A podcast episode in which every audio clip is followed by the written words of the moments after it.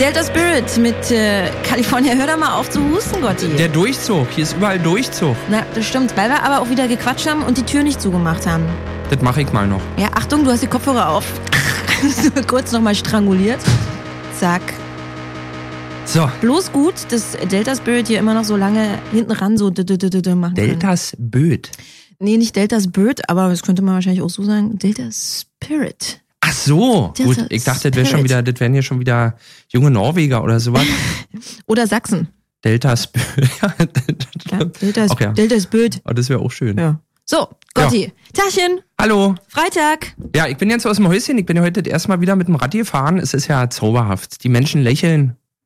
Nicht mich direkt an, aber untereinander lächeln sie zumindest mal.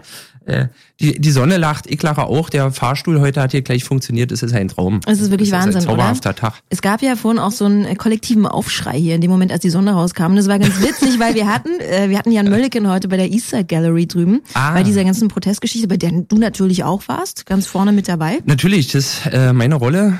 Äh, ich sammle die Steine, die die anderen werfen. Genau. Und du hast ja von der Oma auch das Silberbesteck dabei und klapperst dann immer ganz laut. Das ist Ja. übrigens gewünscht, dass man Löffel mitbringt. Wirklich zum Hab Klappern? mir, ja, ja, zum Klappern, zum Krachmann. Aber Sing. pass auf, jedenfalls war Jan Mölliken drüben an der Eastside Gallery, machte mit uns so ein Live-Phona, ne? Und äh, dann jubelte es plötzlich im Hintergrund und äh, dann hieß es, ja, okay, die Polizei hat es also durchgegeben, das Ganze wird vertagt, es findet nicht statt. Und 30 Sekunden später plötzlich wieder Jubel, Jubel, Jubel. Und was denn da? Das ist schon wieder irgendwas. Irgendwann Moment mal. Ah, die Sonne äh, kommt Oh. gerade raus. Und alle jubelten. Ein siehst Feuer. du, siehst du, das ist es nämlich. das ist toll, oder? So schön, schön verzaubert werden wir. Ja. Sag mal, aber Eastside Gallery, was ist, ist das, stimmt das wirklich? Die, Was denn die, jetzt? Da wollen sie, wollen sie dicht machen, wegen Die, Hotels. die, die Eastside was- Gallery wird geschlossen. Da, da kann man nicht mehr reingehen. Ja, die ganzen alten Bewohner müssen raus. Genau. raus. Ja, hast du nicht mitgekriegt, oder? Doch, was? ich hab's mitgekriegt. Ich wusste bloß nicht, ob es nicht so ein erschreckter Aufschrei ist wie damals, wo es um äh, die, die Heilpflanzen äh, ging, Kamille, Möhre, Salbei und so, wo wir auch alle gedacht haben, wir- es, die die großen Konzerne reißen die Natur an sich. Das hat ja dann alles nicht gestimmt, deswegen war ich diesmal ein bisschen vorsichtiger. Mhm. Aber es ist ernst, oder wie? Die wollen da was hinbauen? Ja, da soll ein Hochhaus hin, da soll ein Hotel hin, irgendwann später. Und da sollen gut. äh, Menschen mit etwas mehr Geld als du und ich zusammen Oh. dort wohnen. Ja, und dafür soll die Mauer nun eben verrückt werden und wahrscheinlich auch so ein bisschen weggerissen werden. Ne? Echt- ja, echt gut. verrückt. Ja, ja, einfach mal so, weil halt spontan. Das ist ja so gut. Also wirklich. Ja. So, Gotti, pass mal auf.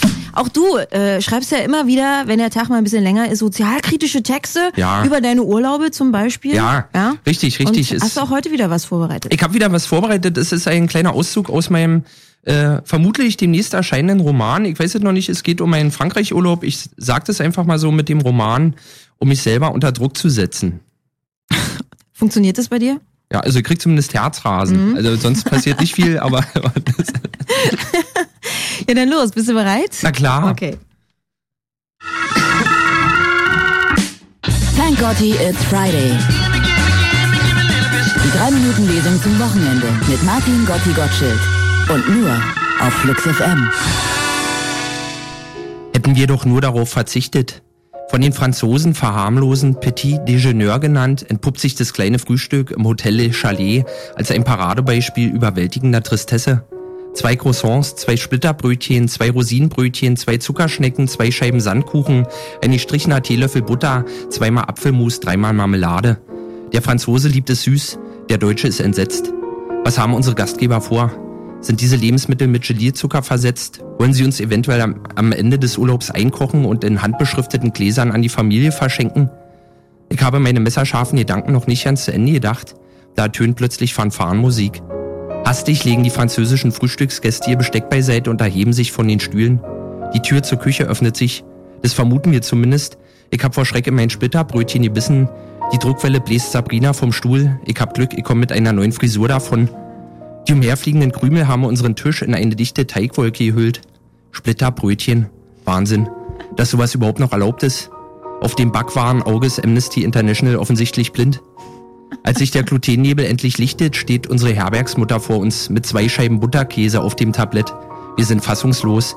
Sie, die süße Französin, bringt uns salzigen Deutschen zwei Scheiben Schnittkäse an den Tisch. Das ist ihr Geschenk an das gemeinsame Europa. Ihr Zugeständnis an preußische Frühstückstradition. Sowas Liebes.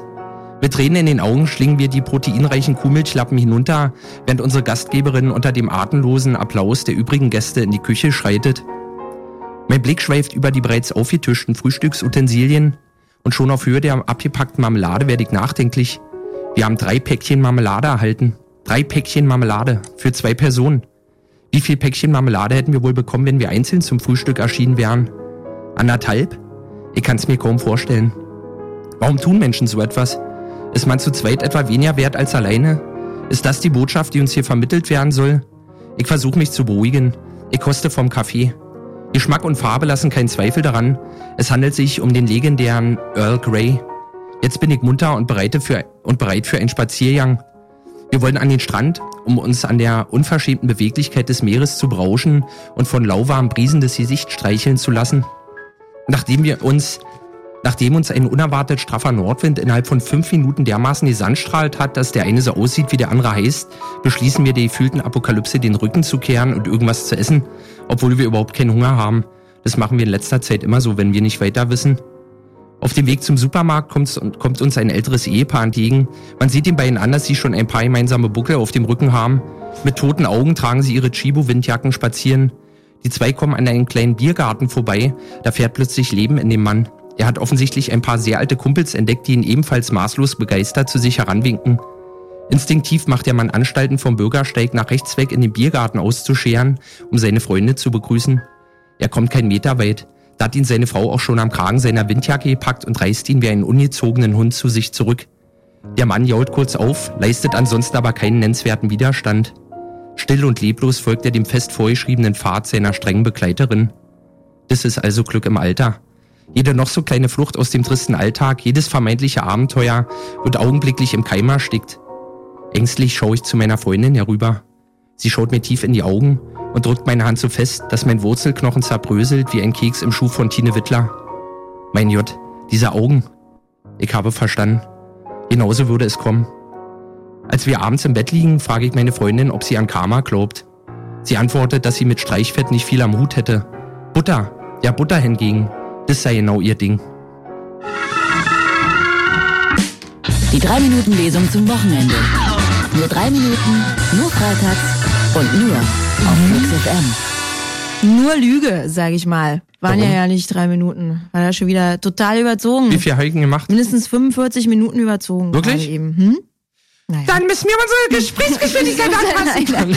Ich müssen wir leider noch mal machen. Herr Gottschild, das hat Ja. so nicht funktioniert. Ja. Das stimmt. Schönchen, Mensch, wann Schön. war es denn? War es jetzt ganz frisch der Urlaub? Oder Nö, ist es, schon es, es, ist schon, es war schon im letzten Sommer, aber jetzt, wo so die Strahlen rausgekommen sind, die, die Sonnenstrahlen, äh, um genau zu sein, da, da habe ich mich wieder dran erinnert. Das ist auch mal so schön, ich nenne es ja das bulgarische Gefühl, weil ich das das erste Mal als Kind zu DDR-Zeiten in Bulgarien hatte, wenn so die Sonne scheint, dieses warme Lüftchen, alles duftet so süß und schwer. Es ist doch, es ist auch einfach ein Traum. Seid ihr da eigentlich geflogen damals nach Bulgarien? Ja. Ehrlich? Ja, ja. Mit der Interflug noch?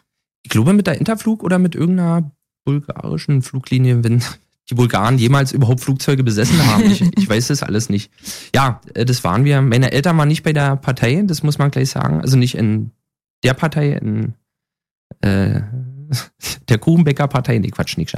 Es erzähle erzähle Quatsch. Ja, nö, mach mal, mach mal. Warum erzählt ja überhaupt? nicht ich wollte nur das eigentlich sagen, richtig, wir waren in Bulgarien. Ja. Ohne, ohne Zuschüsse, ohne, ohne Auftrag, möchte ich sagen. Als Privatperson.